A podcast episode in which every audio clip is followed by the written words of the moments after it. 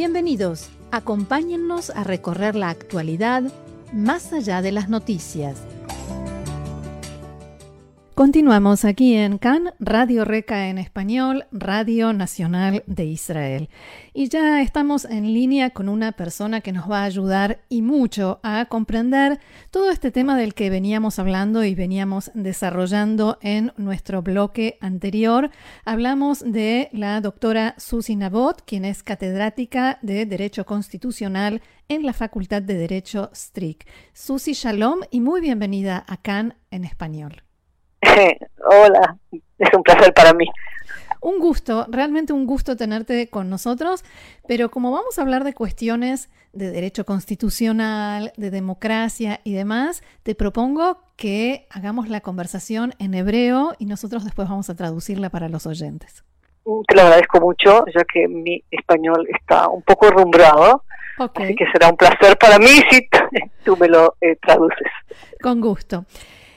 המגזין הכלכלי החשוב בעולם, The Economist, הגדיר את ישראל ביומיים האחרונים, לפני יומיים שלושה, כדמוקרטיה פגומה.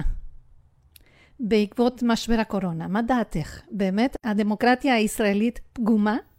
La revista económica más importante del mundo, The Economist, definió a Israel como democracia defectuosa. ¿Qué piensa usted? ¿Es realmente así? בהחלט. אנחנו, קשה כבר להתייחס לישראל כדמוקרטיה liberal כפי שהיא הייתה מאז. Sin duda, ya resulta difícil referirse a Israel como una democracia liberal, tal como lo fue desde su nacimiento. Recibimos distintos títulos o descripciones, como democracia en retroceso, democracia híbrida, democracia formal, pero no solo por el coronavirus hay una erosión de los valores democráticos desde hace ya unos años. Tal como vemos que sucede en diferentes países en Europa, hay un aumento de los fenómenos de populismo y por supuesto que el corona en sí, con la forma como afecta a los derechos, no precisamente contribuye a mejorar nuestra situación. Cabe esperar que ese retroceso se frene, porque en la actualidad las democracias no mueren en un solo día. No es que atacan con tanques la Knesset y hay un golpe como vemos en estos días en Myanmar. Hoy en día la democracia va retrocediendo lentamente y no se sienta en la calle. Si viajas hoy a Hungría y te sientas a tomar un café con una rica torta, por supuesto, no lo percibirás en las calles de Budapest ni en Varsovia, pero quien se ocupa de derecho constitucional ve que, de hecho, hay una toma de las instituciones encargadas de hacer cumplir la ley, los tribunales, y estos fenómenos son un golpe muy duro para la democracia. Estos fenómenos existen en Israel y se agravan. Cada vez que sentimos que pasó algo que cruzó una línea roja, al día siguiente se convirtió en un precedente y por ello esa definición es incluso delicada. Nosotros somos una democracia en crisis.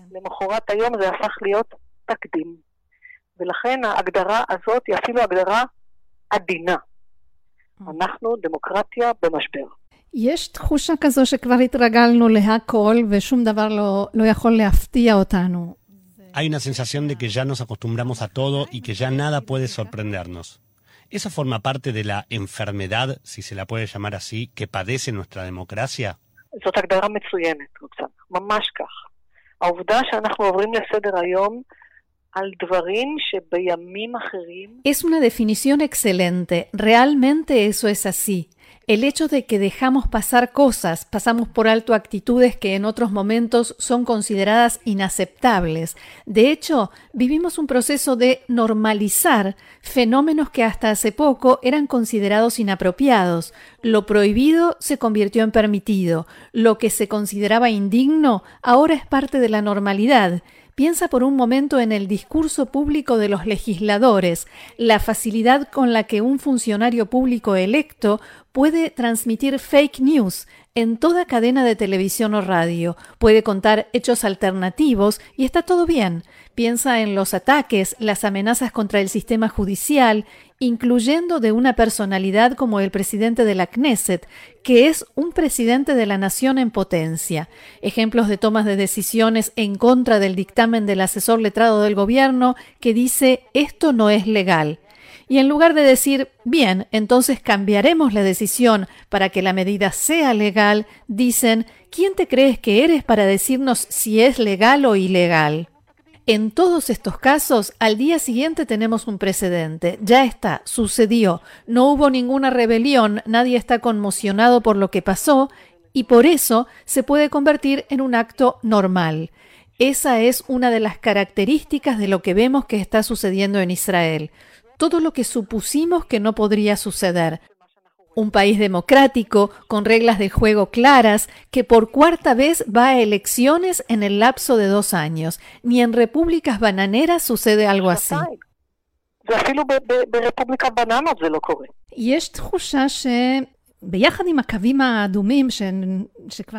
Hay una sensación de que junto con las líneas rojas que ya se cruzaron y cada día se vuelven a cruzar, que comenzamos a tocar cosas que antes eran intocables. Cambiar una ley básica de la nación para formar gobierno, cambiar una ley básica para adaptarla a la situación de alguien, leyes personales de un lado y del otro. ¿Hasta qué punto la democracia israelí puede resistirlo?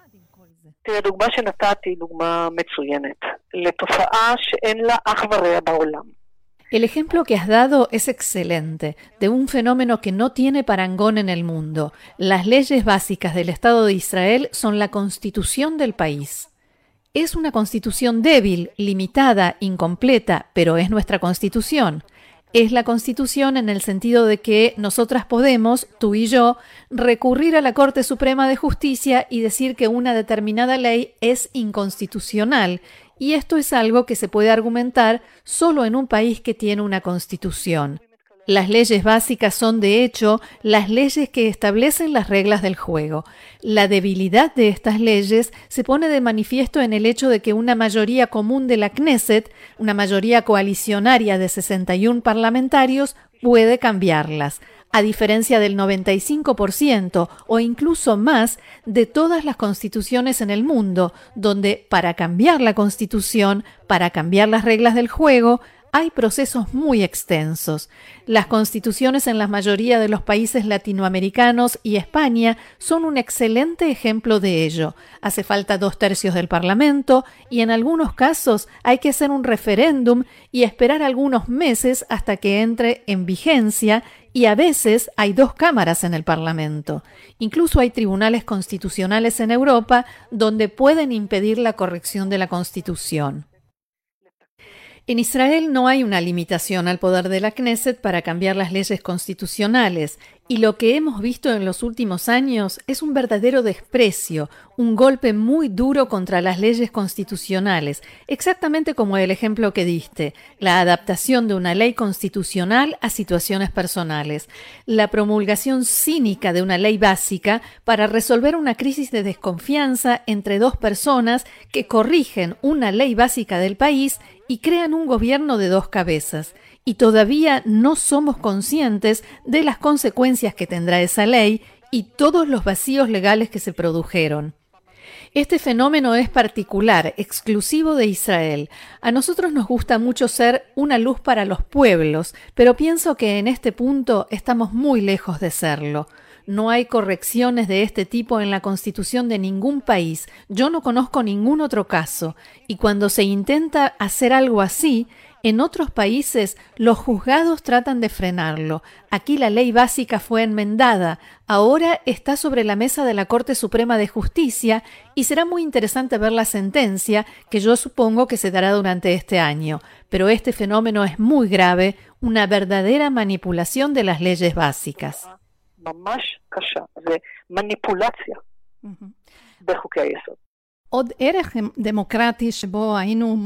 Otro valor democrático en el que hemos sido ejemplo, una luz para los pueblos, como has dicho, es la separación de poderes y la independencia del poder judicial. ¿También eso estamos perdiendo?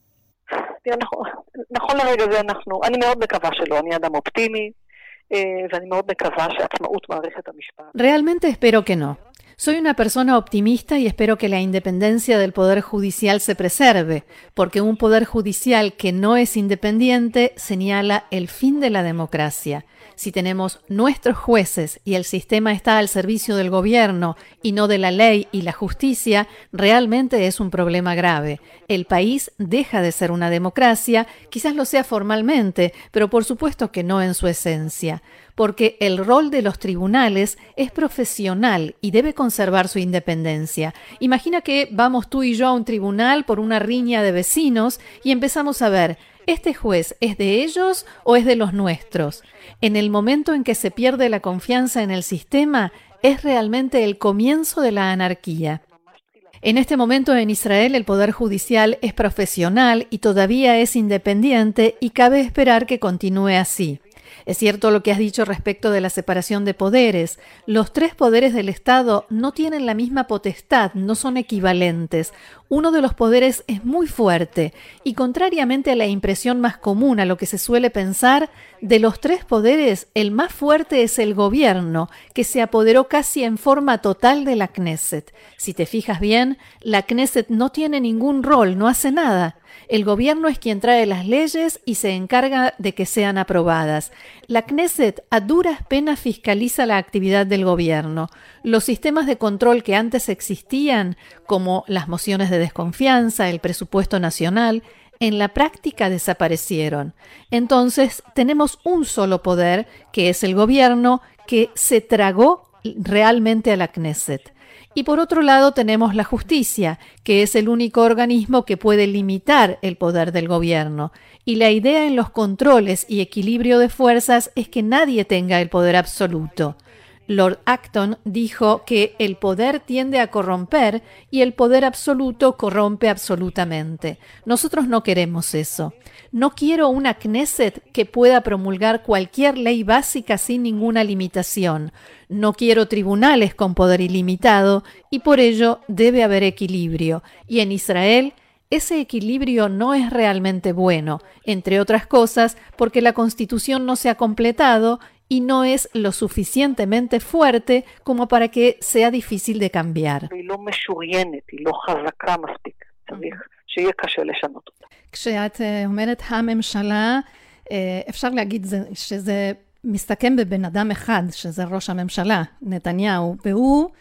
Cuando hablas de gobierno se puede decir que en este momento se centra en una sola persona, el primer ministro Netanyahu, y él está enfrentando un proceso judicial.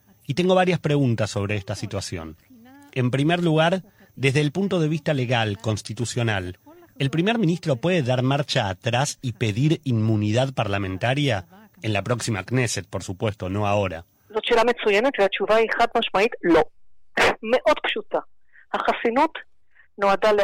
Es una excelente pregunta y la respuesta es definitivamente no por una razón muy simple. La inmunidad tiene por objeto proteger a un legislador al que se quiere juzgar durante el mandato de la Knesset, cuatro años. El legislador puede pedir la inmunidad procesal, o sea, protéjanme durante estos cuatro años porque de lo contrario no puedo representar a la gente que me eligió. En general está destinado a los parlamentarios de las minorías para que puedan seguir ejerciendo. El primer ministro Netanyahu presentó un pedido de inmunidad a la Knesset, pero cambió de idea y lo retiró. En el momento en que lo retiró, se presentó la demanda ante el tribunal y desde el momento en que se presentó la demanda, la inmunidad parlamentaria de hecho desapareció, expiró. El mejor ejemplo que puedo darte es como el del cuento infantil de Aladín, donde está la lámpara y sale el genio, y en cierto momento el genio hace puff y desaparece y entra dentro de la lámpara. La inmunidad sería como ese genio, se convierte en aire. El primer ministro no tiene ahora ninguna posibilidad desde el punto de vista legal de pedir inmunidad parlamentaria y si lo hace, y el mismo tribunal de distrito que lo está juzgando dijo que la inmunidad ya no es posible, si lo hace, llegará a la Corte Suprema de Justicia y en poco tiempo habrá una respuesta a este asunto.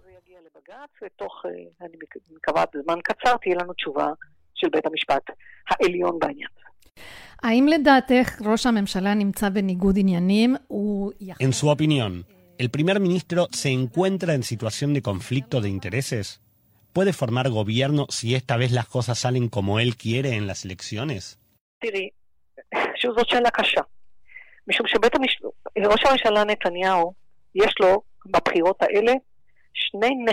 Es un tema difícil. El primer ministro Netanyahu tiene en estas elecciones dos ventajas que no tuvo en las oportunidades anteriores, en las últimas tres elecciones. Y estas ventajas son muy importantes para él. Una es la legitimación política para ejercer el cargo mientras es sometido a juicio el hecho de que Benny Gantz aceptó formar con él un gobierno alterno y estar en un gobierno encabezado por un primer ministro acusado de delitos penales le dio a Netanyahu legitimación. Si prestas atención a las conversaciones en estos días, no hay ningún debate sobre el hecho de que se trata de un primer ministro acusado de delitos penales. Nadie dice no entraré a un gobierno con Netanyahu porque tiene cargos penales. La norma adecuada, según la cual un primer ministro acusado de delitos penales no puede ser primer ministro, desde este punto de vista ya no existe. Ya se creó un precedente y ya está. Esa es la primera ventaja. Junto con la legitimación política, también tiene la legitimación jurídica, porque la Corte Suprema de Justicia, en mayo de 2020, con una composición de 11 jueces en forma unánime, dijo que si la Knesset decide que un acusado de delitos penales sea primer ministro, el tribunal no intervendrá. Y por ello, incluso si no es digno y si no es válido ni ético, desde el punto de vista jurídico, puede. Entonces, sí puede formar gobierno si gana las elecciones y tiene la mayoría necesaria. Si se encuentra en una situación de conflicto de intereses, esa es otra pregunta. El mandato de Netanyahu está condicionado al tema del conflicto de intereses, y pienso que esta semana habrá una comparecencia en la Corte Suprema, ya que Netanyahu hasta este momento no ha firmado un acuerdo de conflicto de intereses que se había comprometido a firmar. Su mandato, el ejercicio del cargo por parte de un acusado de delitos penales, plantea muchas preguntas. Tiene intereses personales que son completamente diferentes de los intereses del país. Por ejemplo, en todo lo relacionado con la elección de jueces, del ministro de Justicia, del fiscal general de la Nación, del asesor letrado del gobierno. Todo eso él no puede hacerlo, ni él ni su gente. Y para eso se firma el acuerdo de conflicto de intereses, salvo que en este caso Netanyahu se negó a firmarlo, alegando que el asesor letrado del gobierno no tiene autoridad para ello y por eso el tema ha llegado hasta la Corte Suprema de Justicia. Entonces, respondiendo a tu pregunta, ¿puede ejercer el cargo? Sí, desde el punto de vista legal, no desde el punto de vista ético, público. Yo me ocupo de cuestiones legales. Si está en situación de conflicto de intereses, la respuesta también es sí, y por ello hay que impedirle que pueda ocuparse de determinados temas. Pero en su momento, la Corte Suprema de Justicia no profundizó en este asunto. Los jueces se limitaron a escribir un párrafo sobre las dificultades que genera el mandato de un primer ministro con causas judiciales pendientes.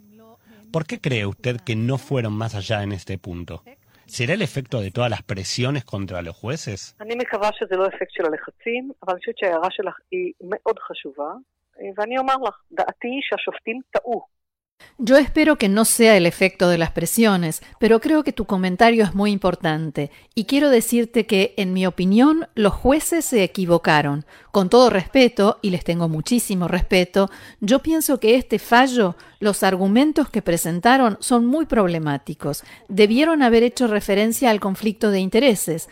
Todo lo que dijeron es que el mandato de Netanyahu depende de que haya un acuerdo sobre conflicto de intereses.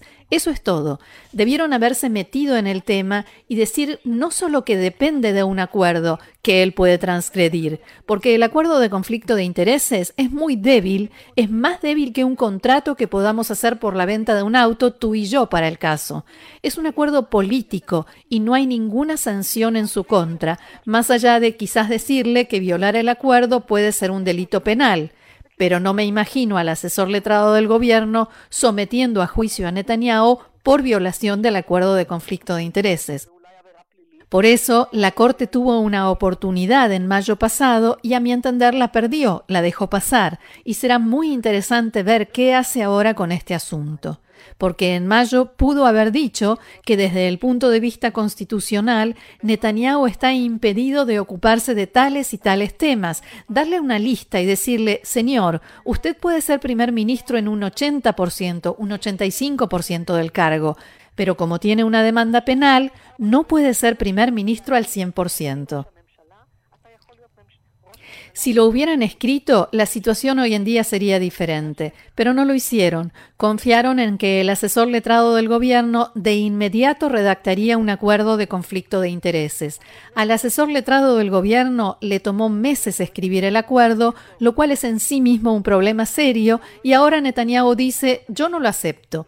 Pronto se cumplirá un año de ese fallo de la Corte y tenemos un primer ministro que actúa, que se maneja en una situación de conflicto de intereses inherente y nadie hace nada con eso.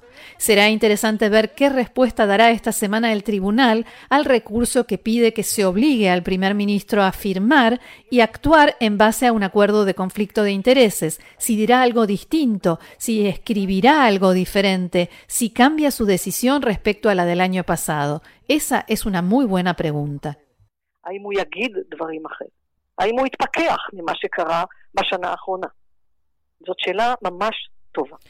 Bien, vuelvo a español para agradecerte muchísimo, doctora Susi Nabot, catedrática de Derecho Constitucional en la Facultad de Derecho STRIC. Y por supuesto, vamos, si nos permitís, a volver a llamarte para dilucidar otros asuntos relacionados con el sistema político, con el sistema electoral israelí, con muchos de estos temas que nos ocupan y nos preocupan. Así que muchas gracias.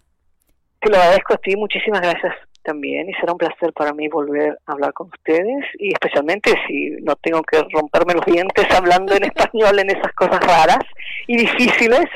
Eh, de todas maneras es un placer para ti, tu audiencia, estar con ustedes eh, en español. Me hace sentir de vuelta. En casa. muchísimas gracias. Gracias, shalom. Shalom.